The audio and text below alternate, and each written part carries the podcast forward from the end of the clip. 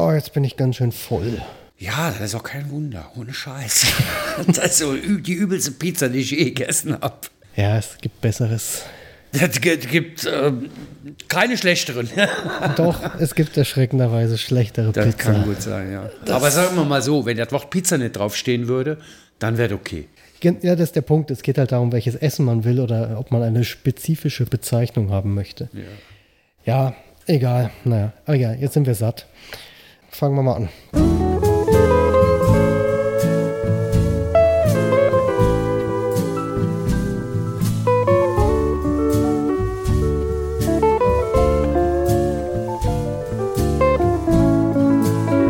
Hallo, herzlich willkommen zum Podcast des Frankenkonvoi. Mein Name ist Jonathan. Und ich bin der Tom. Und nur um nochmal alle dran zu erinnern, wir haben eine super krasse, coole Playlist mit Musik. Hört euch die unbedingt an. Und auf dem Coverbild davon haben wir deine Plattensammlung fotografiert, Tom, die recht umfangreich ist. Ja, der kleine Koffer. Ihr habt den, den kleinen Ja, Koffer. der kleine Koffer ist genommen, auf ja. dem Bild, aber du hast ja noch äh, zwei riesige Kisten. Genau, zwei Tagesboxen. Und Wie viele hast du? Wie viele Platten? Oh, keine Ahnung, das werden so um die 100, 150 sein. Also die LPs. Ja. Was war die erste Platte, die du gekauft hast? Selber? Die ich selber gekauft Mhm. habe, äh, war in der Tat, äh, ich glaube, siebtes, achtes Schuljahr. Empfehlung von Steffi Waldorf oder so auf dem Nachhauseweg zum Bus. Pink Floyd, Wish You Were Here.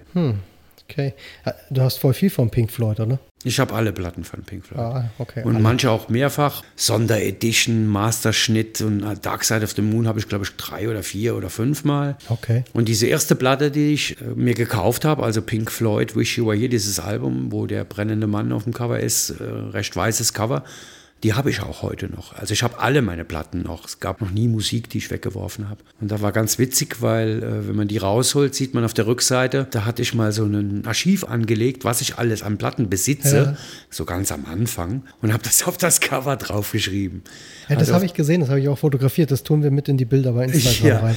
auf der, ich glaube, auf der linken Seite stehen die Singles und auf der rechten Seite stehen die LPs. Ja, habe mir in letzter Zeit auch wieder echt einiges an Vinyl gekauft. Ich meine, das ist jetzt gerade wieder hip und im Kommen. Jetzt vor ein paar Tagen ist nach drei Monaten mein Geburtstagsgeschenk für mich selber angekommen. Die Magenta-Variante von Three Feet High and Rising von De La Soul, das erste Album, was jetzt ganz lange gar nicht mehr erhältlich war, ist jetzt wieder neu veröffentlicht worden. Wie würdest du deinen Musikgeschmack definieren? Oder hast du irgendwas, wo du sagst, da kann ich das eingrenzen? Oder Boah, schwer zu sagen. Äh, also mir wurde mal unterstellt von meinem Buddy Peter, als ich bei der Quelle im Großraumstudio gearbeitet habe in Gebersdorf. Da haben wir abends mal eine Party gefeiert mit allen äh, Anwesenden und auf meinem iMac hatte ich meine iTunes-Library und äh, Peter hat sich an den Mac gesetzt und hat äh, eine Playlist gemacht Ja. und hat sie genannt Kuschelrock 857, die Playlist. Weil ich stehe halt in der Tat auf Balladen. Balladenzeugs ist schon äh, ganz cool. Äh, Ich mag auch total gerne Elektronikmusik in den 2000er, also in den Nullerjahren, war ich sehr, sehr viel unterwegs. Nicht auf Techno, aber auf Hauspartys oder sowas. Ja. In Köln im, in einem wunderschönen Afterhour-Club äh, an einem See. Ich habe auch hier, wie ich hergezogen bin, 2006, 2006 war es ja, nach äh, Fürth, sofort einen Club gesucht, wo man cool dancen kann. Ich tanze halt eben unfassbar gerne. In den 80ern fing es dann an in unserer Dorfdisco in der kleinen Kreisstadt. Das Why Not? Äh, Da habe ich mit einem guten Kumpel, dem Jimmy, wir zwei waren so die Tanzhelden. Wir wollten immer tanzen gehen. Und wir haben da tatsächlich Anfang der 80er, ganz frühe 80er, mal einen Tanzwettbewerb in unserer Diskothek gewonnen, wir beide. wa- was habt ihr getanzt? Also welche, äh, Es fing ja an mit meiner Disco-Zeit zu den John Travolta-Zeiten in der Tat. Ah, ne? okay. Saturday Okay. Night Fever, das- Ende der 70er. Da war ich teilweise illegal in der Diskothek, äh, weil nach 10 musstest du als 16-Jähriger ja raus. Ich weiß noch, ich war ganz stolz, als ich 18 wurde, bin ich extra am Türsteher vorbei, raus nach 22 Uhr und bin dann souverän wieder rein und wollte unbedingt nach dem Pass gefragt werden. Hat's geklappt? Ja, hat geklappt. Und, und das fing da an und das war so wie unsere, ja, unser, unser Homeclub. Wir waren so eine Gang von, keine Ahnung, 10, 15 Kumpels und waren äh, montags, dienstags war der Ruhetag und von Mittwoch bis Sonntag waren wir jeden Abend da. Alles noch mit DJ, der nach jedem Lied eine Ansage gemacht hat und den nächsten Interpreten angesagt hat. Und das Schlimmste überhaupt, kann man sich heute ja gar nicht mehr vorstellen, jede ja, Stunde, manchmal anderthalb, wenn es durchgehalten hat. Jetzt eine halbe Stunde Foxtrot. Echt jetzt? Ja, für Ach, die Paare, damit sie halt eben zusammen tanzen konnten. Ach du Scheiße. Das war immer so die üble Nummer. Da sind wir halt rausgegangen, rauchen oder Ja. Quatsch, da durfte man noch in Diskotheken rauchen. So halt. Ja, damals ging das noch. Ich, ich kenne auch noch die Zeit, als man quasi nicht atmen konnte und definitiv Brandlöcher in den Klamotten hatte. Jo. Also- die konnte man eigentlich, wenn man nach Hause kam, draußen liegen lassen. ja, da fing es halt, ähm, da fing's halt so an mit der, mit der Tanzleidenschaft. Also ich war nie in der Tanzschule. Ich habe von Tanzschulen nie was gehalten. Ich, ich war in der Tanzschule. Jo. Standard Latein, Goldkurs. Ja, ich habe immer gesagt, die Leute, die in der Tanzschule waren, das kann man sehen. Mhm. Weil die gucken immer auf die Füße, ob sie alles richtig machen. Und das ist so ein stocksteifes Zeugs. Also natürlich Das Quatsch, ist was aber komplett anderes natürlich, ja. ist natürlich Quatsch, aber dieses, ich bin halt jemand, der, wenn mir ein Rhythmus gefällt, dann ham, hampel ich halt rum. Das, das Ding ist, äh, also tatsächlich habe ich ja recht viel mit Tanzen zu tun gehabt. Ich habe zwölf Jahre Breakdance und davor, wie gesagt, Standard Latein. Dieses, es hat ja we relativ wenig damit Emotionen zu tun, wenn du bestimmte Schrittfolgen einhalten Jo. musst und dann, das nimmt dem Ganzen sehr viel Dynamik und Freiheit. Ich meine, gerade bei Breakdance, da ist es ja wirklich harter Sport. Breakdance ist natürlich nochmal eine ganz andere Nummer, weil das viel athletischer und viel sportlicher ist, die ganze Haben Sache. wir auch, by the way, gemacht bei dem äh, Tanzwettbewerb. Aber da war Breakdance nicht auf die Hip-Hop-Sachen, die du kennst, sondern unser Favorite, und da kenne ich heute noch den Text von 15 Minuten äh, auswendig, ist äh, Rapper's Delight. ja gut, äh, Rapper's Delight ist der Klassiker Da fing es mit an. Und dann äh, kam Grandmaster Flash in The Furious Five. Natürlich. Und das alles. Ne? Das waren so unsere. Ich bin dann ganz, ganz schnell auch von dem, von dem ganz normalen Disco-Kram ins Soul und, und, und halt amerikanische Independent-Künstler gerutscht. Wir hatten einen kleinen Plattenladen in Main. Mhm. Und der Georg, äh, der Schorsch, der hat immer mal außerhalb den normalen Bestellwegen Importsachen bekommen aus Amerika. Ja. Also nicht nur Grandmaster Flash, das war ja Hitparade, aber Ja. äh, wir haben halt wirklich Alben bekommen, die, die man sonst so schwierig bekam. Ja, verstehe schon. Das war damals echt noch eine andere Sache. Und ich meine, ja, sowas wie Grandmaster Flash war natürlich auch schon sehr Mainstream. Jo. Ähm, aber tatsächlich, damals, als ich gebreakt habe, das war unsere Musik, genau die ganzen Sachen. Ganz viel Funk, ganz viel Breakbeats, wirklich 80er, 70er, ganz viel 80er Hip-Hop auch und Ja, sowas, was nat Das ist ja auch so faszinierend, wenn wir hier in der Sternapotheke vor den Pandemiejahren haben wir ja öfter mal draußen auf der Terrasse gesessen, also im Hinterhof und haben gegrillt oder keine Ahnung was gemacht. Und immer wenn du da warst, hast du dein Smartphone in meine Boombox, also meine Dockingstation von Bang Olufsen Ich wollte gerade natürlich, sagen, ist ein Tick mehr als eine Boombox. äh, dein, dein Smartphone da reingesteckt und hast volle Kanone Musik äh, laufen lassen, wo ich dann auch gefragt habe, so, hä, du bist ja noch so jung, woher kennst du den Kram? Und Ja, Ja. Ich, ich mag wirklich Also sehr nah an meinem Musikgeschmack, auch, auch dein Album, De La Soul. Also, ja. Ja, ist ja auch die Zeit. Ich komme eher so aus der Hip-Hop-Richtung. Meine erste ernstzunehmende CD, ich habe mein erstes war CD, nicht Vinyl, Ja. äh, war äh, von Dr. Dre zu dem Friday-Film-Soundtrack, war das damals die Single-CD. Deswegen ja, diese ganzen alten Sachen mag ich, aber ähm, keine Ahnung, es gibt auch so viel krasse, gute, neue Leute und ich finde es total wichtig, dass man auch genreübergreifend da ein bisschen am Ball bleibt, weil es ist so viel Kultur, was da drin steckt in dieser Musik und das hat gar nicht am Ende mit einem Genre zu tun oder mit einer bestimmten Zeit. Also bei mir ist es so, dass ich lange, auch in der Zeit als Freiberuf bei der, bei der Quelle, da hast du halt nur in Hotels gelebt und so weiter, meine Musik wirklich vernachlässigt habe. Und man muss wirklich sagen, also dann kam dieses Streaming-Zeug oder so, da konnte ich nie richtig was mit anfangen. Und dann hörst du Sachen und die sind schön und toll, aber ich kann mir zum Beispiel aus der ganzen digitalen Zeit die Künstler ganz schlecht merken. Es Ich bin sowieso jemand, der sich schlecht Namen merken kann, aber ich brauche immer auch die visuelle Nähe. Zum Beispiel bei Plattencovern kann ich mich vielleicht nicht mehr an den Namen des Künstlers erinnern, aber ich brauche von weitem nur das Cover sehen, da weiß ich, was ist. Gut, ich meine, wir sind beide Fotografen, das ist offensichtlich, haben wir Ja. visuell irgendwie da ähm, ein bisschen ein Fable.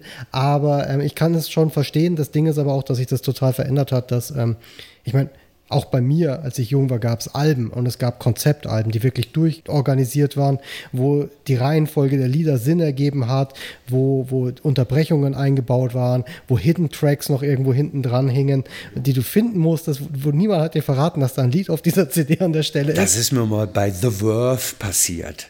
Bittersweet Symphony oder so war ihr, ihr, ihr Hit Mhm. Ja, oder ja. so. Bittersweet Symphony ist ja eher die Ballade und mhm. die sind ja aber doch schon ein bisschen rockiger drauf keine Ahnung, wie das bezeichnet wurde, war kein Crunch, aber war schon Rock'n'Roll oder so. Und da habe ich, äh, weiß ich noch ganz genau, ich hatte eine alte Ledercouch von einer Tante geschenkt bekommen und war allein in meiner Wohnung und dachte, boah, du musst mal richtig fett, laut Musik hören. Und da das ein Mehrfamilienhaus war, sechs Familienhaus, darunter wohnte meine Mom, habe ich mir Kopfhörer angezogen. Mhm. Und dann habe ich auf diesem äh, Sofa gelegen und ich hatte ja bei der BNO-Anlage eine Fernbedienung und war ziemlich laut unterwegs. Also volle Kanone laut The Verve, das ganze Album als CD. Ja. Und als nachher die CD aus war, ich habe das durchgehalten, die Lautstärke, da hatte ich wirklich so ein Gefühl wie, puh, jetzt hast du es geschafft. Also es war auch anstrengend. ja. ne? Und dann bin ich voll weggeratzt. Mhm. Und ich weiß nicht genau, aber nach fünf oder sogar zehn Minuten haben die dann Bonustrick drauf. Ja. Und ich war weg. Und in dem Moment geht's BAM, ist die Musik wieder da und ich bin fast von der Couch geflogen. ja, ich, ich finde das, ich, ich, Hidden Tracks mag ich total. Das ist zum Beispiel The Roots, haben das auf jedem Album. Ich glaube mhm. auf jedem Album. Und das sind, ich meine, die haben ganz, dann kommt wirklich die, die, haben ja dann nochmal so Unterteilungen. Ich glaube, das sind dann 60 Lieder auf der CD, wobei die halt immer dann so 30 Sekunden sind, bis dann nach einer halben Stunde irgendwann der Hidden Track kommt, der ja. an sich wieder 20 Minuten lang ist oder so. Ja. Das ist total lustig gemacht. Ja, der, der Vorteil bei digitaler Musik ist halt, dass, dass du das einfach sehr schnell verfügbar hast. Deswegen machen wir auch diese Spotify-Playlist, weil, yep. weil, weil, man einfach sehr schnell relativ gut Sachen zusammenstellen kann. Das ist natürlich ein Riesenvorteil Absolut. und das super schnell auch verteilt kriegt für mich war ich, ich habe jetzt auch die letzten Jahre zum Beispiel durch Nele total viel neue, für mich neue Musik gefunden, weil sie wirklich einen, meiner Meinung nach krass guten Musikgeschmack Bestätigung, hat. Bestätigung, Bestätigung. ich erinnere mich noch gut, als wir aus der Ukraine vom ersten Trip äh, ja. letztes Jahr im März zurückkamen, da hat sie uns abgeholt bei El Paradiso Catering, von denen wir diesen äh, Sprinter geliehen ja. bekommen haben, mitten in der Nacht, glaube ich. Ja, es war mitten in der Nacht. du und ich, mit deinem VW-Bus oder eurem VW-Bus ja. und dann haben wir uns reingesetzt und dann lief halt Musik. Und ich habe dann gefragt, ey, was ist denn das, was ist denn das, was ist denn das? Da war ein Lied geiler wie, die, wie, ja, wie das andere. Und die hat auch bei der Playlist auf jeden Fall viel, ja, so Singer-Songwriter, Handmade Music, Gitarre und Gedöns, wenig äh, Bum, Bum, Bum äh, lief ja, da. Und das ist auch so ein Ding, was ich total gerne Was mag. ich bei ihr aber voll cool finde, weil sie hat eine wirklich krasse Bandbreite, mhm. aber egal welches Genre, sehr geile Qualität, teilweise Leute, von denen ich noch nie gehört ich habe. Ich auch. Und die aber durch die Bank, ist gut produziert, es ist ein einheitlich qualitativ geiler Sound. Also sie hat einfach einen sehr, sehr guten Musikgeschmack und dadurch habe ich durch sie super viele neue Sachen kennengelernt. Und ich würde mich durchaus als jemanden bezeichnen, der offen ist für Musik und nicht nur sagt, ich höre nur Hip-Hop oder so. Und ich kann auch mit Elektro viel anfangen, wie gesagt, auch mit Funk und Soul und ähm, mittlerweile auch deutlich mehr mit Rock und solchen Geschichten. Das, das war wahrscheinlich das Genre, wo ich am weitesten weg war. Aber auch da habe ich einiges mittlerweile kennengelernt und ähm, sie ist aber noch mal einen Schritt weiter und ja, wie gesagt, äh, zum Beispiel das, das Lied, das packe ich auf die Liste von Nombe, Man Up. Der Typ ist so gut und dieses Album ist so genial und der ist so jung, als der das gemacht hat. Ist irgendwie ein Deutscher, der jetzt irgendwie, ich weiß gar nicht, ob der auf Hawaii lebt, irgendwo, ist nach, halb Ami ist dann nach Amerika gegangen und ist mhm. jetzt da und macht Mucke. Und der ist so krass, das packe ich mal drauf, musst du mal anhören. Unbedingt, unbedingt. Und ähm, ich bin auch total froh. Das habe ich zum Beispiel von ihr. Ich bin total froh. Jetzt scheißt auf äh, Alter und nächste Generation. Ihr seid 20 Jahre jünger als ich. Äh, Linus noch mal 20 Jahre jünger. Ja. Ne? Also ich mag das total gern. Nicht nur äh, zurück in der Zeit zu gehen, was, die, äh, was Alter betrifft, sondern auch verschiedene Charaktere, wie du gerade gesagt hast. Ich bin da auch völlig genrefrei. Gut, ich stehe halt eben vielleicht ein bisschen stark auf Balladen oder sowas, stimmt aber nicht wirklich. War halt eher so ein Witz, den mhm. der Peter damals da gemacht hat mag ich schon gern, wenn man mal Katie Tunstall oder äh, andere Songwriterinnen vor allen Dingen ja. sich anhört, die ich in meinem Portfolio habe, dann ist das schon klar. Aber mir geht es bei Musik vor allen Dingen darum, so könnte ich es wirklich festmachen, ich mag Musiker. Musiker sind für mich Leute, mhm die nicht irgendwo in der Popindustrie zusammen. Also ein Dieter Bohlen ist für mich kein Musiker. Nö, der hat ein bestimmtes Konzept verstanden. Genau. Also ich mag so diese, diese, diese Kunst, dass jemand auch was beherrscht. Nicht unbedingt ein Instrument, das kann auch ein Computer sein. Oder die Stimme. Ich will auch was dahinter haben. Ja, aber das ist ja zum Beispiel, ein super Beispiel ist halt Daft Punk. Jo. Die, die ich meine, ohne Scheiß, was die machen, ist genial. Es ist, also es ist genialer Scheiß einfach. Jo. Und es ist Also ich finde es unfassbar traurig, dass die aufgehört haben, aber es ist auch so ein guter Move einfach, so eine Karriere hinzulegen auf dem Level und dann zu sagen, das war's. Ja. Einfach so, es ist so gut einfach. Aber darf man Lauren Hill. Ja. Lauren Hill habe ich jetzt noch ein Interview in einem Reel gesehen, wo sie gefragt wurde, warum sie dann nach der ersten Scheibe einfach aufgehört hat. Und dann hat sie dann wirklich erklärt, so übertragen, äh, ja, also ihr denkt, klar, die Musikindustrie ist, ist so, wir sind gerade auf dem Peak, äh, dein Album ist durchgelaufen, wir müssen dann und dann ins Studio, wir müssen dann und dann Musik machen, wir müssen dann und dann aufnehmen, die Platte muss dann und dann rauskommen, damit wir halt eben den Peak nicht verlieren, damit ja. jetzt die Popularität genutzt ist. Und sie hat dann gesagt, nee, so funktioniert kein Künstler, weil der Weg zum ersten Album, das war die Kunst. Das Produzieren ist harmlos. Nee, halt und ich kann jetzt dann. nicht sagen, ob ich in einem Jahr oder in fünf Jahren so weit bin.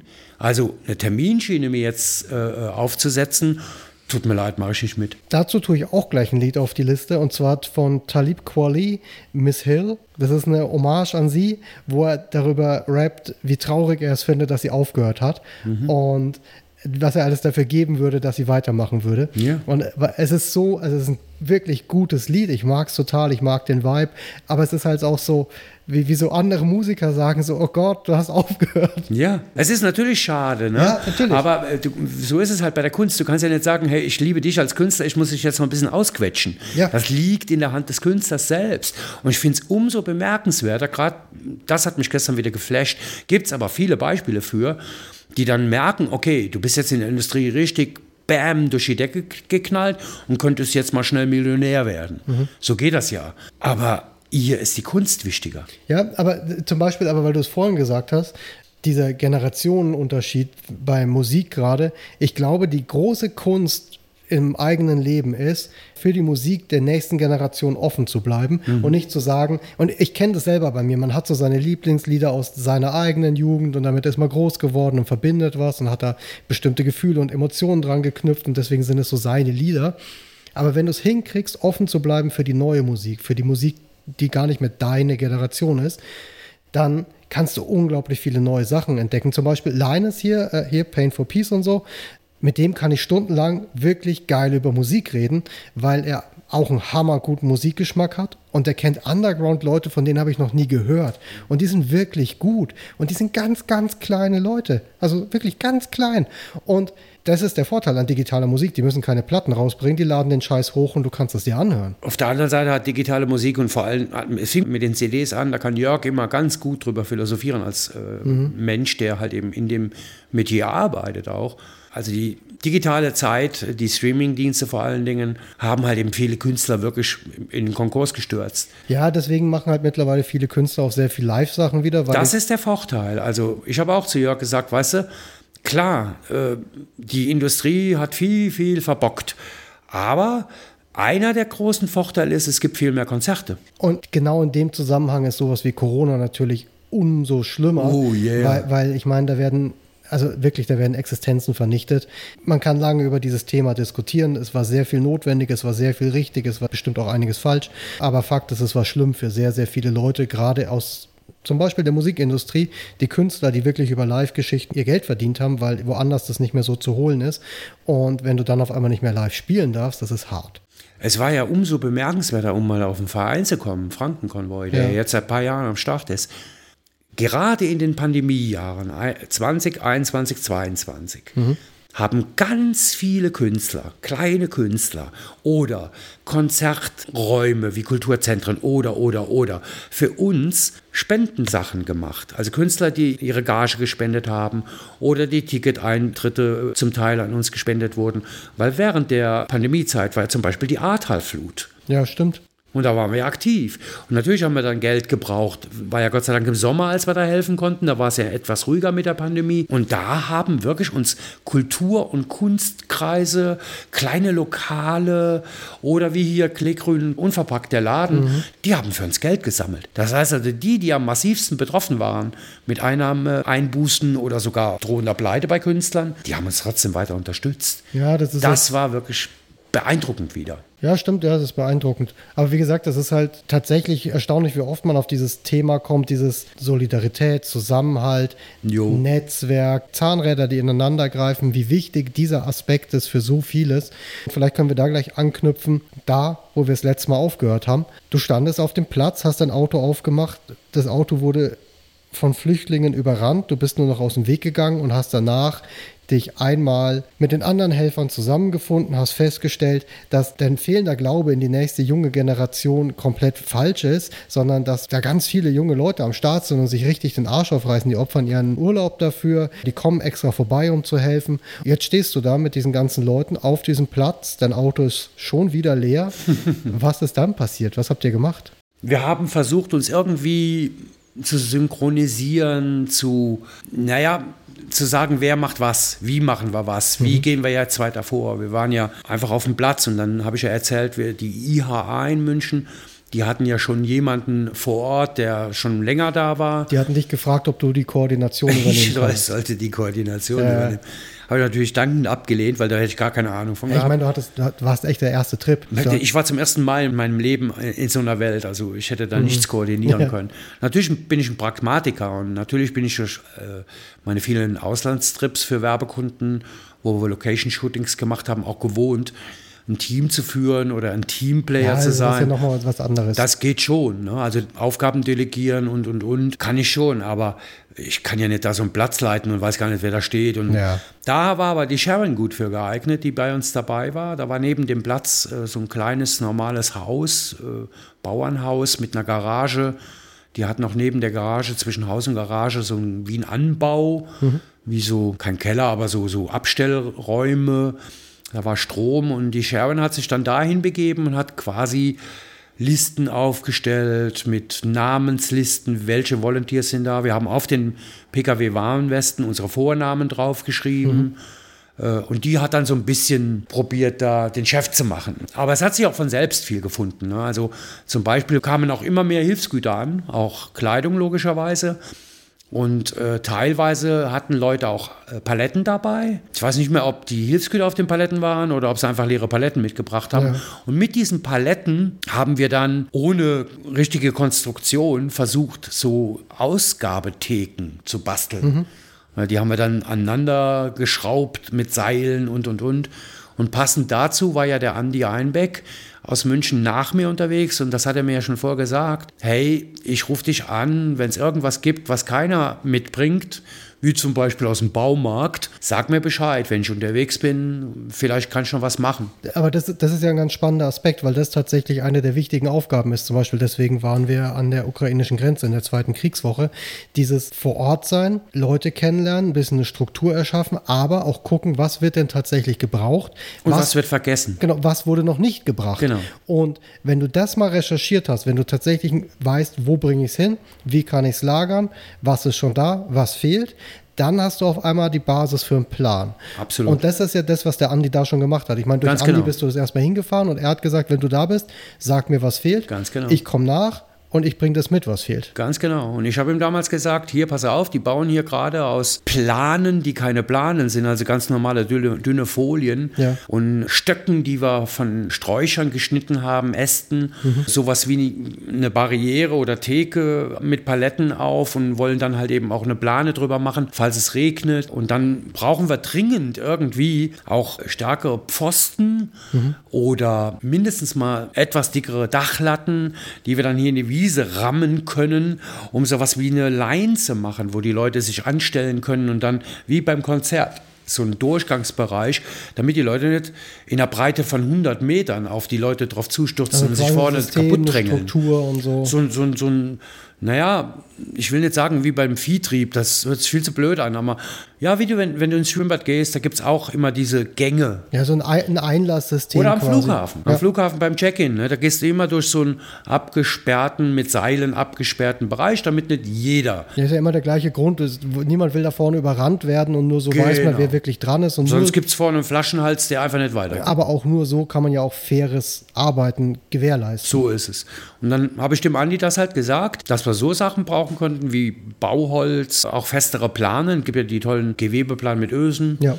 Seile, um die zu verspannen. Mhm. Natürlich Zelte, kleine Zelte, weil die Leute hatten ja keinen Unterschlupf. Nur dieser Landwirtschaftsbereich, wo die Traktoren drin standen, da war ein bisschen Platz. Da hat sich dummerweise eine ziemlich blöde Gang festgesetzt aus Schwarzklamottenträgern aus Berlin. Mhm äh, nannten sich Antifa, gibt es ja nicht wirklich, aber. Ja, ist ja äh, auch die Frage, wer sich dieses Label alles so gibt. Ne? Genau, ja, das waren politische Aktivisten, die damit zeigen äh, wollten, dass die Politik versagt und dass die Zivilbevölkerung hilft, mhm. was ja stimmt in Teilen, aber äh, sie haben drei, vier Tage einfach nur einen großen Raum blockiert mit zwei Sprintern und mit ihren Küchenutensilien wie Gaskochern mhm. und alles Mögliche und haben angeblich eine Suppenküche aufgebaut, haben aber nie gekocht. Okay. Die haben einfach nur Platz belegt, Selfies gemacht und Propaganda. Also das ist auch ein Ding, was dann stattfindet, dass Leute kommen, um, um quasi die Situation zu nutzen für ihre ja. Anliegen, für ihre Message, für wie auch immer man das nennt. Also politischer Aktivismus hat natürlich damit zu tun, ist auch wichtig. Mhm. Wenn Menschenrechtsverletzungen passieren, muss man dafür auch das Wort erheben. Aber ich sage immer, da, wo die Menschen sind, die betroffen sind, hat politischer Aktivismus nichts, aber auch gar nichts verloren. Mhm. Ich hatte es in Griechenland mit einer riesengroßen Gruppe von Katalanen, die immer wieder Demos veranstaltet haben und kleine Kinder an Autobahnen mit selbstgemalten Pappschildern stehen haben lassen, zu Hunderten, mit Pappschildern, wo drauf stand Open the Borders. Mhm. Oder in dem späteren angeblichen Regierungscamp Vasilika, das war eine Hühnerfarm, eine Riesenhalle, wo UNHCR-Zelte drin standen. Da war ein Zaun ums Camp. Und immer wieder haben die, äh, besonders die Katalanen, die Geflohenen selbst animiert, hey, lasst euch nicht einsperren. Ja. Und haben die Zäune eingerissen. In Wirklichkeit war es Faulheit, weil auf der anderen Seite des Camps war ein ganz normaler offener Durchgang. Mhm. Da konnte jeder rein und rausgehen, so oft wie er wollte. Da war kein Mensch eingesperrt. Und auf der anderen Seite haben die halt eben äh, ein paar hundert Meter weiter ihre Autos geparkt und wollten nicht einmal ums Camp rumlaufen. Das muss man ja auch immer sehen. So eine, das ist ja auch das, also mehrere Aspekte. Das eine ist ja so ein Zaun, sperrt ein, aber so ein Zaun Der hält auch vieles weg. Der das schützt. heißt, es gibt einen sicheren Raum auf einmal und wenn du auf der Flucht bist, dann bist du allem ausgeliefert. Du, Absolut. Und da hilft gibt, es, einen Raum zu haben. Es gibt ganz, ganz viele wilde Zahlen. Ich habe es ja nicht im Kopf und will deswegen nichts Falsches erzählen, wie viele Kinder zum Beispiel auf der Flucht verschwinden. Ja. Organspende, Prostitution. Aber das ist ja auch das, was du gerade auch erzählt hast mit den, mit den Paletten, Planen, Seilen. Das ist ja sehr viel Geld, Arbeit, und Hilfe, die gar nicht konkret an individuelle Flüchtlinge geht, sondern den Infrastrukturaufbau, ja. was ja auch sowas ist. Wie gesagt, du brauchst ein System, du brauchst Strukturen. Ja. Niemand kann eine Suppe essen, wenn es keine Ausgabestation gibt, weil sonst stehen alle um den Topf rum oder wie soll das ablaufen? Das genau. funktioniert ja nicht. Deswegen brauchst du auf einmal Systeme, wie stellen sich Leute an, wo gibt es die Suppe, wo wird gekocht, wo wird gespült, wohin mit dem dreckigen alten Geschirr, ja. welches Geschirr ist es denn? Also es sind ja ganz viele Aspekte, wo es gar nicht darum geht, da sitzt jemand im Schlamm, ich muss ihm trockene Klamotten geben geben, sondern die Infrastruktur außenrum, was ja auch Zäune und all das beinhaltet. Genau. Und deswegen ist es natürlich so schlimm, wenn es vor Ort eine Halle gibt und die besetzt wird. Ja. Weil, weil die ist ja eigentlich eine perfekte Infrastruktur für die Leute, die gerade Hilfe brauchen. Wir haben sie dann nachher rausgejagt. Mhm. Es war ja warm, es war September, wir waren da mehrere Tage und ganz süß war, an diesen Ausgabestellen, die wir aufgebaut haben. Wir sind dann immer rumgefahren, man werden wir ja leer und ein ja. gutes Transportmedium. Mussten immer ein bisschen weiterfahren, weil in äh, Tovanik selbst gab es nicht viel. Da gab es einen kleinen Supermarkt, aber der wäre ganz schnell leer gekauft. Ich habe dann immer Milch oder wieder nochmal Konserven oder wenn es Obst gab, Obst gekauft. Und was wir auch immer gekauft haben, ist geschnittenes Brot. Meistens so weiches Toastbrot. Ja. Und alle Frauen und Mädels aus Tovanik, mehr oder weniger, waren Brot am Schmieren. Okay. Die saßen dann hinter diesen Strukturen, äh, die wir aufgebaut haben und haben geholfen.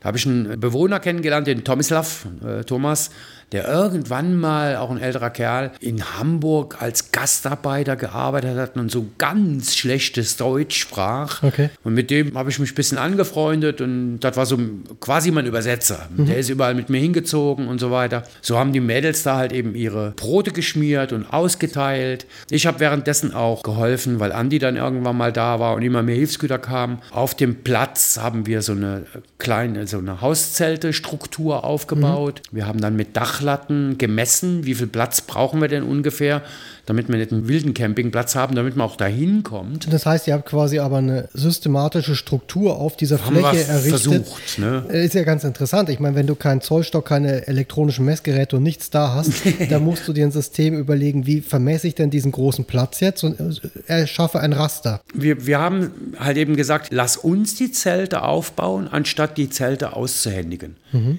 Weil wenn wir die Zelte ausgehändigt hätten, hätte sich jeder sein Zelt eingestellt, wo er denkt, das ist jetzt okay. Aber wir hatten ja schon ungefähr im Kopf einen Plan, kam später auch, äh, ich weiß nicht mehr, wer es war, ich glaube, die Ärzte ohne Grenzen oder eine private Organisation hat auch so eine Art medizinisches Zelt aufgebaut, ein okay. etwas größeres Zelt. Da wurden auch wirklich mal Wunden versorgt, wie zum Beispiel an den Füßen, die waren dann so lange zu Fuß unterwegs oder wenn einer Fieber hatte. Ja. Also wir hatten schon so ein bisschen eine Idee und dann haben wir halt mit Dachlatten uns ungefähr drei Meter Abstand, ja, hier kommt das Zelt hin, die Eingänge machen wir alle nach da und dann die nächste Reihe auch die Eingänge nach da, damit jeder so eine Art Weg hat, wenn er da rausgeht mhm. und reingeht, auch im Dunkeln, ja. weil er nicht beleuchtet. Und ich werde nie vergessen, dass so die lustige Story, gibt ja immer wieder lustige Stories, das ist ja so wichtig, das ist ja nicht nur Drama, was wir erleben, es gibt auch ganz, ganz viele lustige Stories. Da war ein ganz junger Helfer irgendwoher, keine Ahnung, ich glaube Schweiz, Österreicher, mhm. also der war, lassen mal 16, 17, 18 gewesen sein, wie er zu mir kam, weil er hat wohl scheinbar den Eindruck gehabt, ich bin da der Koordinator fürs Zelt aufbauen, weil ich vielleicht älter bin und tatsächlich ein bisschen Leuten gesagt habe, mach da eins, mach da eins. Ja.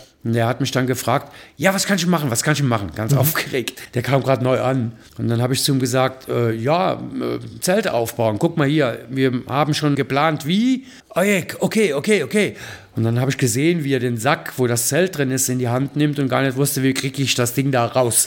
also der hat bestimmt in seinem Leben noch nie einen Campingurlaub gemacht. Dann habe ich ihm geholfen und habe gesagt, komm, ich zeig dir das mal. Ja. Und das waren so ganz normale kleine Zelte mit nicht brechenden Stangen, oder oh, die brechen ja meistens. Die Stangen, die in den Zelten drin sind, äh, so ein viereckiges Zelt, wo zwei Stangen überkreuzt ja. und unten im Boden mussten die ja dann noch mit Heringen befestigt werden und die Schutzhülle für den Regen auch. Dann habe ich ihm das kurz gezeigt, das geht eigentlich ratzfatz. Du mhm. rollst unten den Kunststoffboden auf, baust die Stangen zusammen, die ja so mit, mit Gummi verbunden sind, schiebst die durch die Ösen durch mhm. bis zum biegst gegenüberliegenden so. Eck, biegst die, ja. steckst sie in die Erde und dann musst du abspannen. Mhm. Und dann musste sie halt den Boden mit dem Hering befestigen. Damit das Zelt da bleibt, wo es ist. Und dann habe ich schon gesehen, wie er dann das zweite Zelt selber auspacken wollte. Oh Gott, das wird nichts, bevor er die Stangen durchbricht. Habe ich schon gesagt, pass auf, wir machen es so. Ich baue die Dinger auf und du läufst mir hinterher und haust dann unten die vier Erdnägel in die Erde, ja. damit sie fest sind. Ja, wo ist denn der Hammer? Ich sage, ja, Hammer gibt's nicht. wo sind die Heringe? Ja, die wenigen, die da dabei sind, die reichen aber nicht. Guck mal, da hinten ist eine Hecke, ein Strauch. Brecht dir da mal ein paar Hölzer ab oder so. Und da ist er weggelaufen. Das hat er aber gar nicht hingekriegt. Und habe ich gesagt, nee, komm her, ich habe hier Heringe. Und habe ihm die vom anderen Zelt gegeben. Und dann hat er wieder nach dem Hammer gefragt. Und habe ich gesagt, da musst du den Stein suchen. Such ja. den schönen großen Stein, pass ein bisschen auf. Und dann habe ich aus dem Augenwinkel wirklich gesehen, der Junge, der hat wirklich, der hat's Mühe gegeben. Mhm. Also nicht, dass sich das jetzt hier so anhört, ich verarsche jemand. Ich will nur schildern, dass es halt die einen gibt, die gut sind im Planen, Denken oder sonst was, aber keine Handwerker sind. Er hat dann wirklich so einen Stein gefunden, der viel zu groß war und hat dieses Ding in die Erde gesteckt, in den Hering. Mhm. Und man sah ihm auch an, dass er Angst hat. Aber er hat dann ausgeholt und sich volle Kanone auf die Hand gesetzt. Ah, scheiße. Richtig böse drauf gedonnert. Ich bin sofort zu ihm gelaufen und er hat dann so getan, als wenn es nicht weh tut. Mhm. Und habe gesagt, ja komm, äh, er ist dann her zu den Mädels rüber und hat da Brote mitgeschmiert. Also mhm. nicht nur Mädels haben Brote geschmiert, ja, ja. lass uns mal äh, gleichberechtigt sein. Also alle Leute haben da Brote geschmiert. So hat halt jeder seine Aufgabe gefunden. Das gab es ja auch zum Beispiel hier an der ukrainischen Grenze auch. Da war ja auch der Raum, wo nur Bierbänke waren und Leute Brote geschmiert haben. Der ganze genau. Raum war für Leute, die Brote schmieren. Ganz genau. Dann gab es Leute, die haben die eingepackt und dann gab es Leute, die haben die in die Laster geladen und dann gab es Leute, die sind mit den Lastern, mit den Broten an die Grenze gefahren und haben die verteilt. Das ist eben diese Systematik dahinter und diese ganze Infrastruktur, die ja erstmal tatsächlich gar nichts mit den Fliehenden oder mit den Betroffenen zu tun hat, ist total wichtig aufzubauen, Absolut. weil ohne die geht es nicht. Und dann fing es halt eben an zu regnen. Die ersten zwei, drei Tage war es noch warm, eigentlich heiß sogar im, im, mhm. in der Mittagszeit. Und dann hat es aber wirklich zwei, drei Tage durchgeregnet. Da gibt es ein Bild von mir, wo ich da stehe. Da kamen gerade Engländer, die ich glaube 1800 Kilometer mit einem Sprinter gefahren sind und haben Hilfsgüter gebracht und haben die sogar arabisch beschriftet und, und haben da Labels gemacht. Der Steve, der war nachher bei einer späteren Tour nochmal mit mir mit nach Opatovac. Der kam aus Kosset oder wie der Ort hieß oder sowas. Die waren drei Tage unterwegs. Okay. Er und sein Kumpel mit Fähre äh, von, von Dover nach Calais und so weiter. Und wir haben dann immer alles gelagert auch unter diesen Planen und dann war es irgendwann nur noch am Regnen. Ja. Und ich bin da rumgeflitzt beim Zelte aufbauen. Ich hatte zwar Regenkleidung dabei, aber ich war nass bis auf die Knochen. Ja, glaube ich. Hat aber trotzdem total Spaß. Ne? Und äh, in einer Nacht, wo es wirklich geschüttet hat, werde ich auch nie vergessen, da war der Maurizio Stefano, ein Italiener auf jeden Fall, auch ein Roberto, irgend sowas, auch ein klasse Kerl, der bei der Feuerwehr irgendwo in Norditalien ist oder sowas, also auch ein Kämpfer. Der war mit seiner Frau da und mit seinem zweijährigen Kind. Okay. Also wirklich ein kleines Kind. Ja. Und die haben in der Nacht weitergeholfen. Das Kind saß im Rucksack, in so einem Tragerucksack auf Ja. seinem Rücken und hatte natürlich Regenschutzkleidung an und so eine Plastikritterausrüstung, bestehend Okay. aus Schild, Helm und Schwert. Und er ist da rumgerannt und hat geholfen, Zelte aufbauen, Sachen wegräumen, Sachen schleppen. Und das Kind war am Rücken, immer mitgelaufen. War Okay, ja, cool. super, super coole Story. Also auch da eine lustige, schöne Geschichte. Das ist aber auch ganz spannend. Geht schon immer irgendwie, ne? Ja, ja, ja, ja, ja, ja. Auch mit dem Kind, ja, Ja, klar. meine ich. Ich habe auch am Anfang gedacht, wie der aufpoppt, der so, wow, mit dem Kind. Und die haben die drei haben im Auto gepennt. Ne? Mhm. Und dann kam halt eben der Regen und äh, er hat mir dann später auch äh, erzählt, da war jemand dabei, der übersetzen konnte. Er konnte kein Englisch, Ja. dass sie im Auto waren wegen der Kleinen oder seine Frau war mit der Kleinen im Auto und er war draußen am Kämpfen, patschenass. Und die Kleine hat aber keine Ruhe gegeben und nur geschrien, Papa, Papa und wollte unbedingt raus.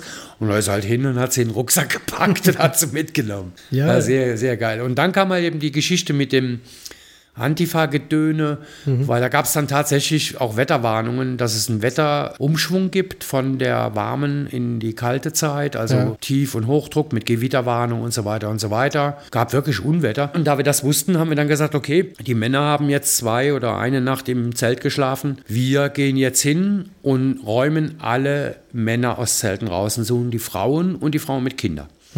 Zu der Zeit hatte die Polizei schon angefangen, die äh, Leute von diesem Platz auf den ungefähr 500, 800 Meter weiten Bahnhof von Tovanik an der serbischen Grenze zu bringen, weil von da sollten die Menschen dann mit Zügen weitergebracht werden an die slowenische Grenze, also auf kroatischem Gebiet. Wusste aber keiner. Ja, Also Okay. jeder hatte irgendwie Angst, weil das waren ja Polizisten mit Schutzausrüstung, Schilden und wie bei Demos halt. Ne? Und die Leute hatten auch Angst, deportiert zu werden. Na ne? klar. Also insofern gab es da ein bisschen Aufmupf und keine schlimme Gewalt, aber es war schon irgendwie seltsam. Ja, ich stelle mir das schon durchaus verunsichernd vor. Ich meine, Ja. wenn du da unterwegs bist, dann landest du irgendwo, dann wird dir irgendwie geholfen von irgendjemand. Genau. Und dann kommen auf einmal uniformierte Leute und sagen, jetzt steig mal deinen Zug und dann fahren wir dich weg. Und die haben die da auch am, am Bahnhof ja, rüde behandelt. Ne? Ich meine, klar, wenn da ein Zug kam, war keine Ahnung, wie viele in so einen Zug passen, vielleicht 500 Leute.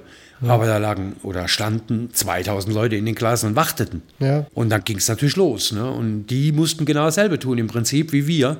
Die Leute im Zaum halten. Und die Polizisten mit Schlagstöcken und großer Schutzausrüstung, die haben da eine andere Autorität, Ja, die sie äh, allein wenn- wegen den Klamotten ausstrahlen. Ja, aber es ist natürlich einfach eine, eine lebende Infrastruktur quasi. Jo. Die stellen halt die Leute in den Weg anstatt Seile oder Bretter. Und die sind da auch äh, strikter. Ne? Ja, Ganz klar. So ich meine, ist man ja auch ja auch, ne? wenn ich, da fahren Züge, das ist ein Bahnhof, das ist auch scheiß gefährlich und sowas. Das sind sehr, sehr viele Menschen, Sprachbarriere, es geht alles sehr schnell.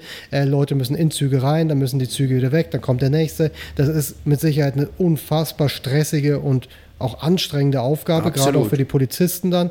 Aber dass das natürlich auf die Leute, um die es geht, sehr einschüchternd wirkt und verunsichernd wirkt, ist natürlich auch klar. Und das Absolut. ist natürlich eine schwierige Kombi. Es ist auf beiden Seiten doof. Und ich habe dann halt eben auch mit Andi und mit den anderen gesagt, hier passt auf, alle weiblichen Freiwilligen bitte hoch zum Bahnhof.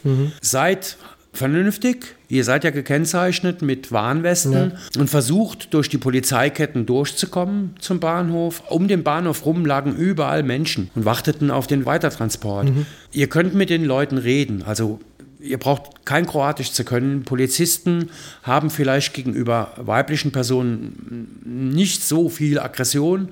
Ja. Das war meine Hoffnung. Und dann probiert die Frauen und Kinder zu finden. Keine Familien, weil dafür haben wir keinen Platz. Wir haben ja nur zwei oder dreimal Zelte. Ne? Mhm. Aber sucht die Frauen mit Kindern. Reißt keine Familien auseinander. Wenn da eine Frau ist mit drei Kindern, die kriegen wir unter in so ein kleines Zelt. Ja. Oder wenn da eine Großfamilie, Mann, Frau und fünf Kinder ist, dann kriegen wir zwei Zelte für die klar. Ja. Aber geht gezielt hin und sucht Frauen und Kinder.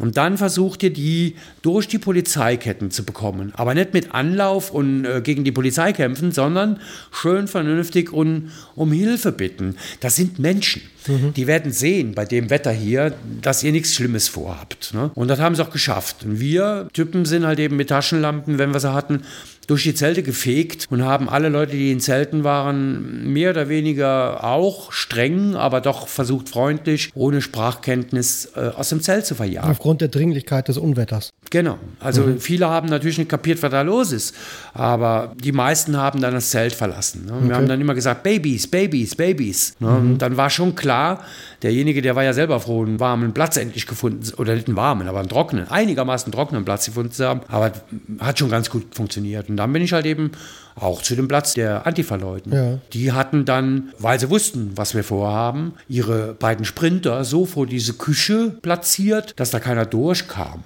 Okay. Und haben auch mit äh, Trassierband, so rot-weißem rot Flatterband, darum eine Absperrung gemacht und haben dann sogar auf Arabisch auf dem DIN A4-Blatt einen Wegeplan gezeichnet für die Leute von der Seite, wo die Leute waren. Mhm. Hätten sie müssen noch mal, keine Ahnung, 400, 500 Meter um die ganze Halle drumherum laufen, mhm. die vorne und hinten offen war, um da dann reinzukommen und ihr Bereich Küche darf nicht berührt werden. Okay.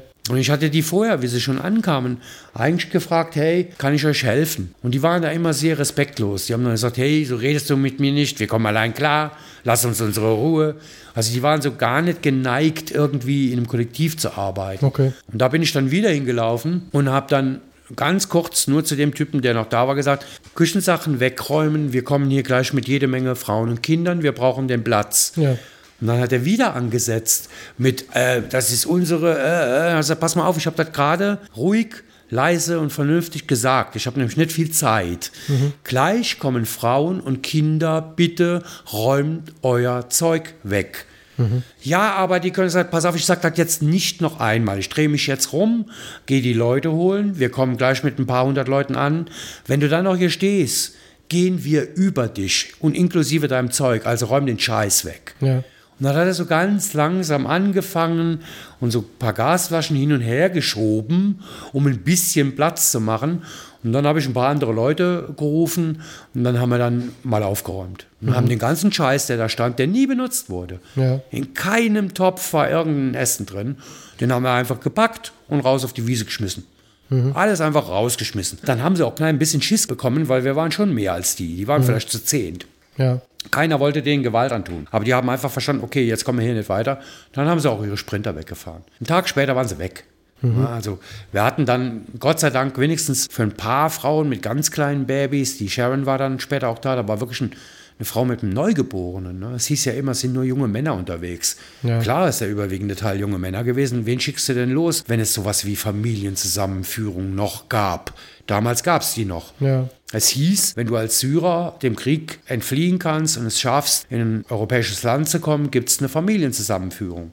Und in Deutschland war das so verankert. Das ist ja dann nachher gekippt worden. Okay, und, und dann habt ihr quasi aber die ganzen Frauen und Kinder in dieser Halle untergebracht? Einige. Okay, wie seid ihr dann weiter vorgegangen? Ich meine, ihr steht jetzt auf dem Platz, Unwetter, die Leute sind da, Züge, alles parallel. Also ich war in der Nacht viel am Bahnhof und habe mir die Situation da oben auch angeschaut und habe auch immer wieder, ich war schon in meiner Jugend, wo wir eben von erzählt haben, bei Mucke, mhm. habe ich viel, 20 Jahre lang in Kneipen und Bistros in meinem Heimatort gearbeitet. Ja. Ich habe mich noch nie in meinem Leben geprügelt, aber ich war bei jeder Schlägerei dabei. Ich habe in einer Diskothek gearbeitet, bei uns in Main, das ist Charlie Chaplin. Da war jeden Abend eine Schlägerei. Okay. Eigentlich von Freunden, die einfach zu viel Alkohol getrunken haben und sich dann einen auf die Mütze gehauen haben. Und ich war da immer mittendrin. Mhm. Ich habe aber nie Ärger bekommen. Ich kann halt scheinbar gut schlichten. Ja. Ja, und auch da, da habe ich dann irgendwie keine Angst. Ich weiß auch nicht warum. Bin ich immer mal wieder mitten rein und habe die Polizisten zurückgehalten oder die Flüchtlinge zurückgehalten wenn da was zu eskalieren drohte. Also im kleinen Kreis, ne? also nicht die ganze, ganzen Leute da oder so. Aber da bin ich immer mal dazwischen gegangen und habe probiert, ja, überall rumlaufend zu finden, wem kannst du noch helfen, was kannst du noch tun. Es war alles ziemlich chaotisch und wirr mhm. in der Nacht, wegen dem Unwetter halt. Ne? Ja. Und am nächsten Morgen waren wir halt alle patsche nass. Ich habe dann noch mal im Van geschlafen für eine Stunde oder zwei. Die Katharina und äh, die Sharon, die mit mir da hingekommen sind, die haben bei äh, dem quasi Koordinationsplatz in dem Haus, in den Räumen dahinter äh, geschlafen. Nachher durfte Sharon sogar in dem Haus bei der Bewohnerin schlafen. Okay. Die hatten also einen trockenen Platz. Und ich habe immer im Führerhaus gepennt oder sowas. Und dann wurde es dann wieder wärmer und Regen war dann vorbei und dann kamen plötzlich auf den Aufbauplatz, wahrscheinlich weil die Züge einfach zu wenig Kapazität hatten, so dachten wir, kamen dann Busse. Okay. Da kam dann auch der äh, kroatische Innenminister mit einem riesen Dross an Medien. Mhm. Offizielle Leute kamen dahin. Dann wurden äh, die Busse in Reihe, keine Ahnung, 20, 30 Busse, Reisebusse, wurden da äh, so hingestellt, damit sie von dem Aufbauplatz wegfahren können. Und wir dachten, okay, jetzt wird die Struktur besser ausgebaut. Der Zug Richtung slowenische Grenze reichte ja nun mal nicht. Und die Leute werden jetzt weiter transportiert. Ja. Die Busse haben aber, wie wir später erfahren haben, die Leute nicht zur slowenischen Grenze gebracht, sondern wieder zurück auf serbisches Gebiet. Weil in Tovanik gibt es zwei Grenzübergänge. Einer, der so wie die Hauptstraße ist, die da nach Tovanik reingeht und direkt daneben der an dem Bahnhof, wo wir mhm. waren. So ein bisschen kleiner. Das so verzweigte sich da so ein klein bisschen. Ne? War der, der gleiche Grenzübergang, aber der verzweigte sich ja. da auf Bahnhof und Straße. Und über die Straße sind sie dann vom Bahnhof wieder nach Serbien rein transportiert worden. Und der Grund dafür, das haben wir auch später herausgefunden, war, dass der Grenzübergang in Tovanik ist sehr, sehr wichtig für den regionalen Güterverkehr. Okay. Der ist so ungefähr, ja, Fahrtstrecke ist es eine Stunde, aber lass es mal 50 Kilometer oder 30, 50 Kilometer rum von dem Autobahnbahnübergang von Kroatien nach Serbien sein. Ist das so ein Landstraßenübergang, der aber sehr stark von LKWs, großen LKWs genutzt wurde und so weiter. Okay. Und da die Flüchtlinge natürlich dann blockiert haben, wollten sie den wieder frei bekommen, den Grenzübergang. Ja, macht ja Sinn, wenn die Infrastruktur dann nicht äh, genau. mehr laufen kann, ist doof. Und haben die Leute quasi wieder ein paar Kilometer nach Serbien reingebracht und haben dann mit Polizisten und Wegweisern haben sie die Leute über Feldwege, so asphaltierte Wege und Feldwege, umgeleitet zu einem anderen Grenzübergang nach Kroatien, der nannte sich Babska, wo ich dann bei der zweiten Tour nachher war, weil das ist ein, ein Grenzübergang gewesen, der nur von der Landwirtschaft genutzt war. Ah, okay. So hatten sie die Hoffnung, dass sie darüber die Leute umleiten können, weg von Tovarnik nach Babska, um den Grenzübergang freizumachen. Und noch später, bei der dritten Tour habe ich das ja erfahren, hinter Babska kommt dann ein Ort, der heißt Opatovac. Und da gab es ein freies Feld, wo dann das erste kroatische Aufnahme- oder Auffanglager gebaut wurde, wo Flüchtlinge aufgenommen wurden. Okay. Und wir sahen dann halt plötzlich, dass der Platz leerer wurde. Okay. Und dann dachte ich so, äh, ja, jetzt haben wir in den fünf Tagen so viel Hilfsgüter hier deponiert was machen wir jetzt mit den Hilfsgütern? Mhm. Weil die waren weg. Ja. Und dann kam irgendjemand auf die Idee, ja, dann lass uns das dem Roten Kreuz geben. Dann mhm. habe ich gesagt, nee, auf keinen Fall. Lieber kippe ich alles weg. Mhm. Also das mache ich nicht. Nach der Erfahrung beim ersten Tag keine Chance. Und dann kam dieser Tomislav äh, ins mhm. Spiel, mhm. der Tomic, äh, und der hat gesagt, hey Leute in Tovanik sind auch arm. Ja. Habe ich gesagt, ja, dann los, lass uns das verteilen. Mhm. Und dann bin ich mit dem Tom, ich glaube, fünf, sechs Mal mit meinem Van vollgeladen durch diesen kleinen Ort. Der, der kannte ja da nicht jeden. Ja. Ne? Wir kamen zum Beispiel zu einem Haus und die Häuser muss man sich so vorstellen, ähnlich wie in Rumänien. Mhm. Also unten vielleicht ein oder maximal zwei Räume. Ja. Und von außen würdest du als Mitteleuropäer denken, okay, mein Auto stelle ich da nicht rein. Wer ja. weiß, wie lange es hält. Mhm. Also wirklich ganz, ja, kleine, süße, mit einem Garten, Schrebergarten, Selbstversorger, klar, ja. aber doch teilweise sehr baufällige Häuser. Und an einem Haus waren wir, da war eine Frau, alleinstehend, der Mann hat sie verlassen, mit acht Kindern. Okay. Und die kamen raus und weder die Frau noch die etwas älteren Kinder hatten noch Zähne im Mund. Okay, krass. Also auch keine medizinische Versorgung, war sofort klar. Und denen haben wir dann so ein, so ein, so ein Karton Tetrapack Milch mit 12 Liter Milch gegeben. Mhm. Babynahrung hatten wir mittlerweile da und, und, und. Also einfach mal so ein bisschen Lebensmittel. Also an den Gesichtern hast du gesehen, dass die so viel Essen noch nie hatten. Okay. Und so sind wir halt durch den ganzen Ort gefahren, einen halben Tag lang, um diese Hilfsgüter loszuwerden. Aber ihr habt dann quasi die lokale Bevölkerung, die Armen von denen oder die Bedürftigen Die haben wir da denen. verteilt, ne? weil es waren ja keine Flüchtlinge mehr da bei Ja. uns. Ne? Und dann hatten wir immer noch unfassbar viel Zeug, weil sich ja ganz viel angesammelt hat in der Mhm. Zeit, Gott sei Dank. Und da sagte der Tomislav, hey, wir haben hier von der Feuerwehr ein Gemeindehaus. Mhm. Dürfen wir die Sachen da lagern? Ich verspreche, ich habe nur altes Handy, ich schicke dir Bilder, ich verteile alles an bedürftige Leute. Also Okay. Tomislav, das machen wir. Und dann haben wir, glaube ich, drei volle Vanladungen von Milch über Babynahrung, über Konserven, alles, was wir so gekauft haben und Brot und hin und her, haben wir mit drei vollen äh, Vivaro-Ladungen haben wir dann dahin gebracht. Und in der Tat hat der Tom mir später Bilder geschickt, weil einen Tag später gab es in Tovanik eine Kirmes. Kirmes habe ich sogar noch gesehen, wie ich heimgefahren bin aus Schied, dem anderen Ort. Das war ein Karussell für Kinder und eine Bierbude. Okay. Das war die Kirmes. Und Tomislav stand voller Stolz, da hat er Bilder von geschickt, mit zwei Biertischen, die er aus ihrem Gemeindehäuslein da hatte, stand er da und hat Lebensmitteltaschen gepackt. Und alle Leute, die auf die Kirmes kamen, haben eine Lebensmitteltasche mit Schokolade und so, Milch Ja. und so weiter geschenkt bekommen. Also er hat die Verteilung im Ort dann übernommen. Okay, ja, cool. Und wir haben dann gewusst, okay, die Kroaten machen den Grenzbaum zu. Der Eingang nach Kroatien soll umgeleitet werden, nach Babska, also machen wir zu. Die Serben haben aber den Grenzbaum dummerweise offen gelassen. Okay. Die wurden wahrscheinlich überrannt von so vielen Leuten, die alle wieder zurück wollten. Und auch über Wege an der Grenzstation vorbei kamen die Leute wieder ins Niemandsland. Ne? Okay. Sehr, sehr gefährlich, weil der Grenzstreifen, die grüne Grenze, gerade auf dem Balkan, ist gibt es immer noch Gebiete, wo äh, noch Minenfelder sind vom Ja, Jugoslawienkrieg. Also unfassbar gefährlich. Aber trotzdem kamen die Leute immer mehr, immer mehr, immer mehr an diesen Grenzbaum. Also das heißt, die sind aus Serbien raus, kamen aber in Kroatien nicht rein. Genau. Und, sind Und waren im dazwischen, Niemandsland. waren dazwischen so stecken geblieben. Ganz genau. Und da gibt es auch Bilder zu. Bei der Serie kannst du sie ja mal dazu zeigen. Ja, die tun wir auf Instagram dann, ja. Wir haben dann überlegt, wie kommen wir jetzt auf die andere Seite? Weil Kroaten haben uns natürlich auch nicht reingelassen. Also haben wir uns, Sharon und ich glaube Katharina war dann schon weg, aber noch jemand hat sich äh, mit in meinen Vivaro gesetzt und dann hatten wir eine, Truppe von vier Ungarn.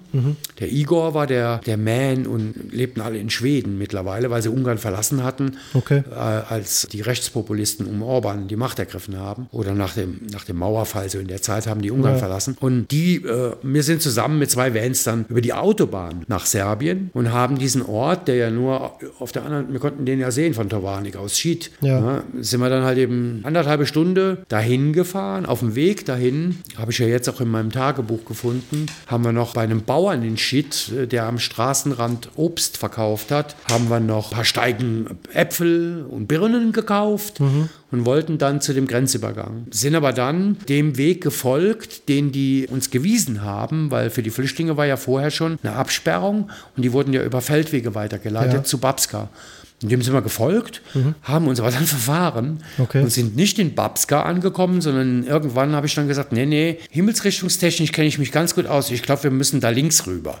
Und sind dann einen anderen Feldweg gefahren und wir sind gerade so durchgekommen. Wir hätten eher ein SUV oder einen Geländewagen gebraucht. War schon ein bisschen tricky, aber wir sind durchgekommen und standen auf einmal neben einem Friedhof, neben einem äh, Friedhof, wo Gräber waren Ja. direkt zwischen dem Grenzposten äh, Serbiens im Niemandsland. Okay. Weil da sind wir geendet. Ja. Ja, mitten im Niemandsland, auf der Straße, wo halt die Menschen sich gerade ansammelten. Und dann haben wir halt eben alles ausgeladen. Da kam natürlich direkt ein Grenzschützer und hat gefragt, hey, hey, ihr müsst wieder zurück, ihr müsst wieder zurück. Hey, langsam, wir sind Helfer.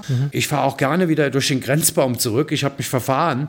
Kein Problem, kein Problem. Ja. So haben wir aber äh, kommuniziert mit denen und dann durfte ich nachher, weil dann wurde der Druck irgendwann Richtung serbischer Seite größer, weil sich ja immer mehr Leute an dem Grenzbaum der Kroaten angesammelt haben. Ja. Und so waren nachher die, äh, keine Ahnung, 500 Meter Niemandsland, füllten sich immer mehr mit Menschen. Okay. Und dann haben wir den Serben angeboten, passt auf, mittlerweile kamen noch andere Autos. Wir können für euch 50 Meter vor eurer Grenzstation gerne so eine Art Barriere bauen. Wir hatten Seile besorgt, in Schied war so ein Baumarkt, ein kleiner, so ja, Handwerksmarkt eher, Ja. kein Baumarkt wie hier. Und haben dann Seile gespannt zwischen unseren Vans. Und ich habe noch ein Pavillon besorgt bekommen. Und an dem Schild auf, äh, im Niemandsland, wo halt eben das Hinweisschild stand, hier geht's nach Kroatien, Wiedersehen in Serbien oder irgend sowas, keine Ahnung. So ein riesengroßes blaues Schild wie bei uns auf Autobahn. Ja. Da haben wir quasi den Pavillon hingestellt, weil das war eine feste Struktur und haben da wieder eine Essensausgabe etabliert. Mittlerweile waren von Tovanik Leute rübergekommen, die sich in den sechs Tagen da angesammelt haben. Die haben sogar warme Suppe gemacht Okay. und haben nachts Suppe ausgegeben. Aber natürlich war der Druck immer größer wieder auf uns. Die Leute waren ja dann gefangen. Ja. Vorher waren sie auf einem freien, riesengroßen Gelände, konnten sich verlaufen. Aber hier kamen immer mehr Leute über Felder in dieses Niemandsland. Aber, aber die Grenzbeamten haben es nicht geschafft, die auch dann sinnvoll umzuleiten oder so. nee, weil du konntest ja einfach auf das Feld laufen. Okay.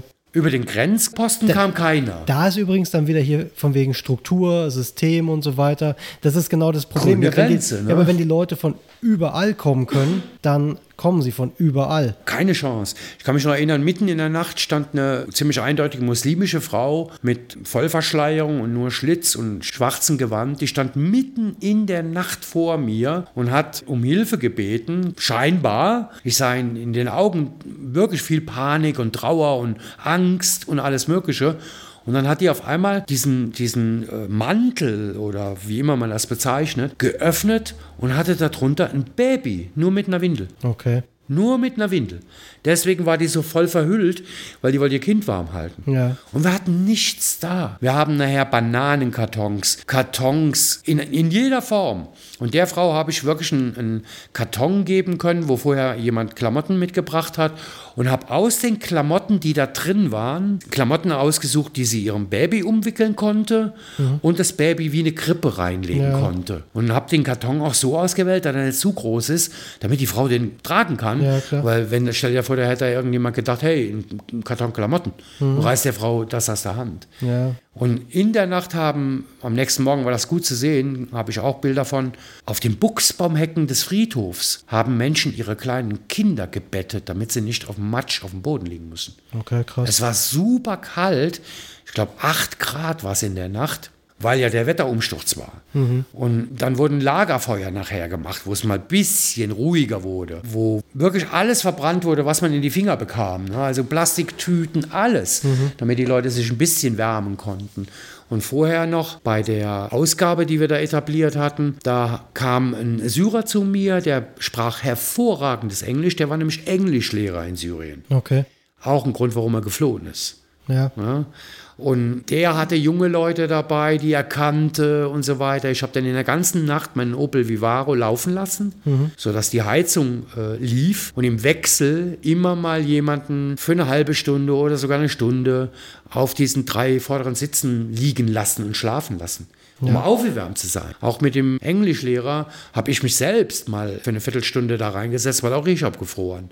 Ich habe in der Nacht von meinen persönlichen Klamotten, die ich dabei hatte für die ganze Woche, auch die benutzten, nicht mehr sauberen, habe ich alles abgegeben. Ich hatte nur noch die Klamotten am Ende, die ich noch am Leib hatte. Okay. Und dann, wo der große Druck auf unseren kleinen Pavillon wieder so massiv war, meldete sich plötzlich, wie ich weiß, ein Mohammed. Aber er sprach weder Englisch noch sonst was. Er war halt Syrer und sprach Arabisch. Und, aber mit Händen und Füßen konnten wir uns unterhalten.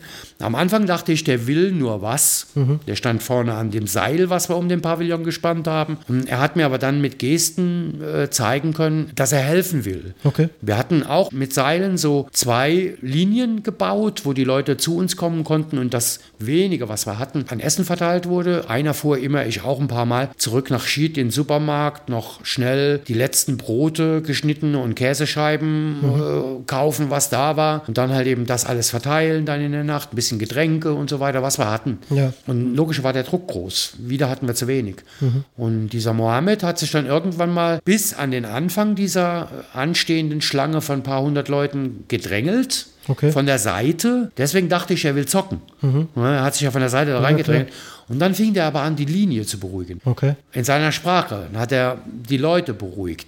Und hat die zurückgehalten, damit die nicht so einen massiven Druck aufbauen. Der Pavillon ging immer mehr in die Knie, weil die Leute sich an den Alustangen festgehalten Ja. haben, weil von hinten der Druck. Und der hat das wirklich geschafft, die ein bisschen zu beruhigen. Okay, und das hat er so gut gemacht, dass ich ihn irgendwann dann gebeten habe, komm doch hier hinten, komm doch zu uns. Mhm. Und dann hat er entweder vorne direkt äh, vor dem Pavillon oder hinterm Pavillon ganz ruhig und sanft mit wirklich, ich vergleiche den heute noch, ich bin katholisch erzogen worden, ich vergleiche den heute noch mit Jesus. Ganz ruhig hat er die Leute beruhigt. Und der hat in Flipflops, Badeshorts bis zum Knien und einem T-Shirt da gestanden. Okay. Dem habe ich in der ganzen Nacht mehrfach Klamotten von mir angeboten. Ich bin jedes Mal ins Auto gelaufen, habe einen Pulli rausgeholt, eine Jacke rausgeholt und das und das und das. Und er hat immer mit Gesten gezeigt, nö, nö, gib das den anderen, gib das den anderen. Die ganze Nacht war der Typ, gibt es wie gesagt auch ein Bild von, die ganze Nacht war der Typ bei mir. Und am nächsten Morgen, gegen acht, ging die Sonne langsam auf, war immer noch super kalt, gerade am Morgen, wenn du Ja. so nass bist. Und dann, wie die Sonne so ein bisschen über den Horizont kam und dann die ersten wärmenden Strahlen uns erreicht haben, haben wir uns mal hinter dem Pavillon gestellt. Die Leute, die in dem Niemalsland gefangen waren, wurden langsam wach, haben langsam verstanden, dass sie am falschen Grenzposten sind, Okay. wurden auch langsam nach Kroatien durchgelassen, damit nicht da schon wieder so eine Welle entsteht. Und es kamen auch kaum noch Leute an, weil äh, die Strukturen der Umleitung waren besser. Okay. Sodass die Leute, die mit Bussen dahin gebracht wurden, auch dann wirklich in Babska gelandet Das hat sind. also quasi die Nacht gebraucht, um, um die Leute auch umzuleiten. Genau. Und die, die quasi zu früh dran waren, die sind da bei euch gelandet. Ganz genau. Und dann habe ich mit dem Mohammed halt, wie gesagt, neben dem äh, Pavillon äh, gestanden. Da kriege ich heute noch einen Kloß in den Hals, wenn ich davon erzähle. Überleg mal, das sind jetzt acht Jahre. Hab versucht, mit Händen und Füßen äh, rauszufinden, wo kommst denn du her? Ne, ähm, habe ich gefragt, aus Syrien? Syrien? Er sagt, ja, Syria, Syria. Da habe ich nach which city gefragt. Hat er mit den Schultern gezuckt, der verstand kein Englisch. Dann habe ich gefragt, so, Damaskus? Dann sagt er, no, Aleppo. Aleppo. Ja. Und da wurde mir schon übel, weil ich kannte die Bilder natürlich. Der Aleppo war heftig. Ja, mit Fassbomben und Putin hat ja später mitgespielt und da sind wirklich schlimme, schlimme Sachen passiert. Und Putin hat ja da im Prinzip den Ukraine-Krieg geübt, indem er halt eben Schulen und Krankenhäuser bombardiert hat und so weiter. Und also Assad hat da im Prinzip ähnlich wie bei uns im Zweiten Weltkrieg diese Bombenterroraktionen mit Bombern, die einfach alles zerstört haben, egal, Zivilisten und so. Da ging es nicht mehr Kriegspartei gegen Kriegspartei, da ging es nur noch um, mach kaputt, was kaputt geht. Und die Bilder kannte ich halt teilweise Ja. aus dem Social Media und deswegen dachte ich schon, wow, schlimme Sache, wo der herkommt. Ne? Und dann habe ich ihn gefragt, äh, ob er allein wäre, äh, Single, Single, äh, Woman, Baby, Baby. Und dann hat er mit der Hand gezeigt, äh, da wurde es mir dann schlecht. Äh, Mit der Hand hat er mir gezeigt, weil nicht nur Assad hat in Aleppo gebombt, sondern auch die islamistischen Gruppen. Die haben ja gegeneinander gekämpft. Also Ja. ISIS, äh, Daesh, die sogenannte Islamische Staat, die schlimmen, schlimmen Henker, die Menschen mit rostigen Messerköpfen und so weiter. Ja. Die Bilder ka- kannte ich ja auch. Die waren ja auch in Aleppo. Und dann hat er mir mit der Hand gezeigt, eine Frau und fünf Kinder, ne, also einmal den Daumen hoch und einmal fünf. Und hat so die Bewegung wie mit dem Messer einen Hals durchschneiden gemacht, also mit der Hand so an der Kehle vorbei. Daesh, also du ISIS. Scheiße. Also die werden wahrscheinlich nicht geköpft worden sein, aber die Islamisten haben die Kinder und die Frau umgebracht und er ist geflohen. Und da dachte ich so bei mir, da kommt doch dieses Jesus-Bild her, weil, ey, ich habe keine Ahnung, aber wenn mir das passiert wäre, Ja. ich glaube, ich hätte nicht mehr leben wollen. Viel weniger hätte ich diese unfassbar schwierige und gefährliche Tour übers Mittelmeer mit dem Schlauchboot und vielleicht ertrinken und über Griechenland und über Mazedonien und dann nach Serbien bis zur serbisch-Kroatien-Grenze zu Fuß über Wochen. Ich weiß nicht, ob ich den Weg geschafft Ja, und hätte. ich dann in dem Moment. Größter Respekt für diesen Menschen. Ja, und ich dann in dem Moment da in kurzer Kleidung nachts in die Kälte stellen und nur zu teilen. und Leute beruhigen Ja. und, und zu helfen. gar nicht an sich zu denken. Der Mann hätte alles Recht gehabt, an sich zu denken. Ja. Aber er hat nur an andere gedacht. Also war für mich so wahnsinnig beeindruckend. Da wird mir in meinem Leben, wird nicht mehr so lang sein wie deins, wenn es der Chronologie nachgeht. Aber wenn ich die 20, 30 Jahre, und ich habe ja vor bis 120 sch- zu schaffen, noch schaffe, auch dann werde ich das, die, die, die Sache nie mehr vergessen. Weißt du, was aus ihm geworden ist? Leider nein. Er hatte kein Telefon dabei. Mit dem äh, Englischlehrer, von dem ich eben erzählt habe, hatte ich noch in Deutschland Kontakt. Okay. Der ist in Deutschland angekommen, war dann später in Wiesbaden Mhm. mit seinem Bruder. Den habe ich tatsächlich in Wiesbaden mal besucht und habe ihm äh, eine Erstausstattung Winterkleidung gekauft in einem Sportladen in Wiesbaden. Aha. Weil die kamen halt hier in Deutschland an mit dem, was sie hatten. Ja. Und der war im Jackett unterwegs, auf der Fluchtroute als Lehrer. Und da bin ich mit ihm in, den Sportladen und habe ihm eine Daunenjacke gekauft oder sowas. Wie ging es für dich dann weiter in, nach der Nacht? Nach der Nacht war ich dann wirklich am Ende. Ne? Also die Leute waren dann nachher weg, es wurde auch wieder warm durch die Sonne. Und wir standen da mit unserem Van und die anderen auch und haben erstmal ausgespannt und, und ich glaube, ich habe auch mal zwei Stunden gepennt an dem Tag, auf dem Boden sitzend, an meinem Auto gelehnt. Und dann habe ich dann zu der Sharon, die ja dann auch da war, gesagt, so, wir fahren jetzt heim. Und dann sagt sie, nee, nee, nee, wir können noch nicht heimfahren, wir können noch nicht heimfahren, wir geht, das geht noch nicht, wir müssen unbedingt nochmal nach Tovanik. Ja. Ich habe gesagt, ne, wir fahren nicht nach Tovanik, wir fahren jetzt nach Hause. Wir sind hier in Schied, wir kommen hier über den Grenzübergang nicht drüber, also fahren wir jetzt hinten rüber wieder zur Autobahn und dann ab nach Hause.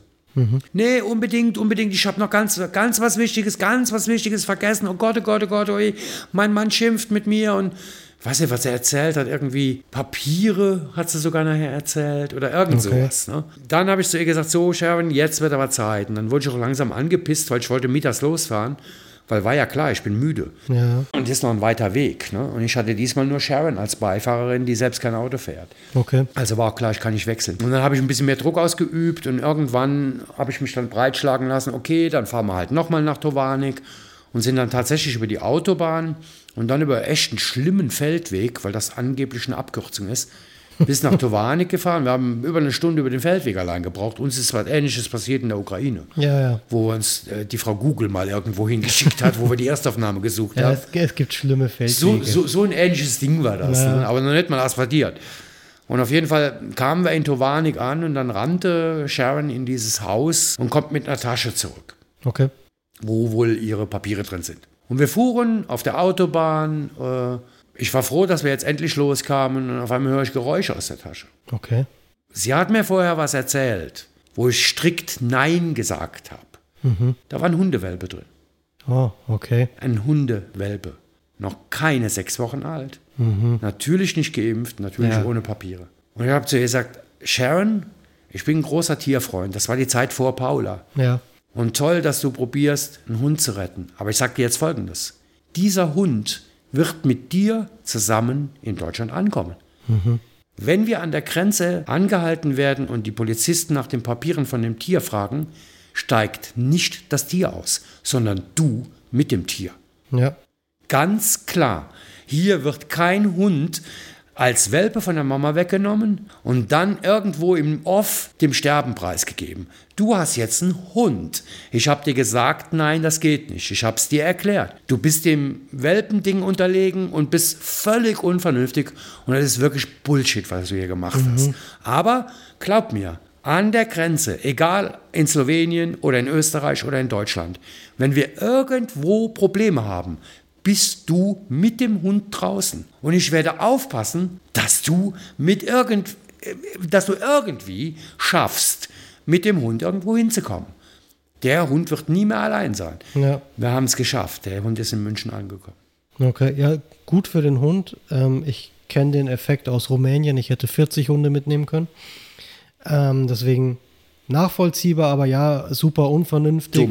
Ähm, und also sowohl organisatorisch als auch für den Hund, weil viel zu jung. Mir, mir ging es nur um den Hund. Oh, ja, nee, ja, aber, ja, aber organisatorisch bezieht sich ja auch auf den Hund, weil ich meine auch dessen, für ihn muss ein gutes Leben garantiert sein und das ist unter solchen Bedingungen, kann es nach hinten losgehen. Absolut. Und zwar in allererster Linie für den Hund, deswegen.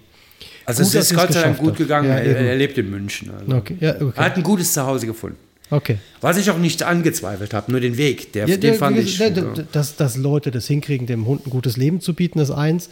Äh, wie das Ganze beginnt und anfängt, ist eine andere Nummer. Okay, und dann warst du wieder zurück und bin tot in mein Bett gefallen. Habe aber noch Tagebuch geschrieben. Sehr gut. Davon gibt es Fotos dann auf Instagram. Ja.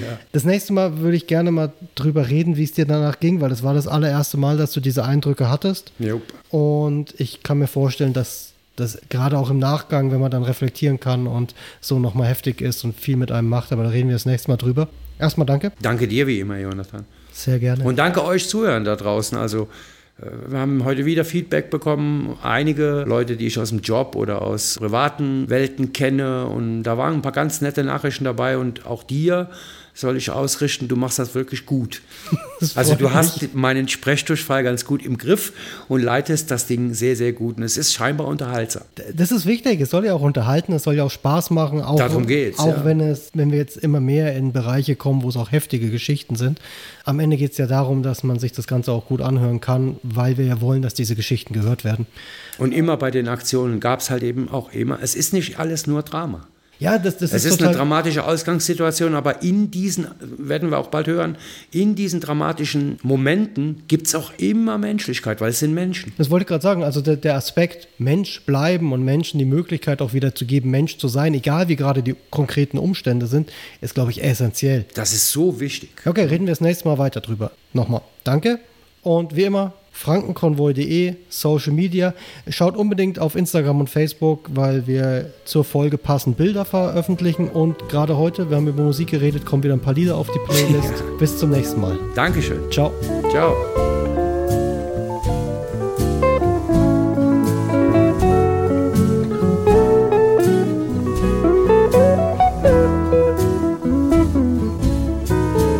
Magic at Waikiki you.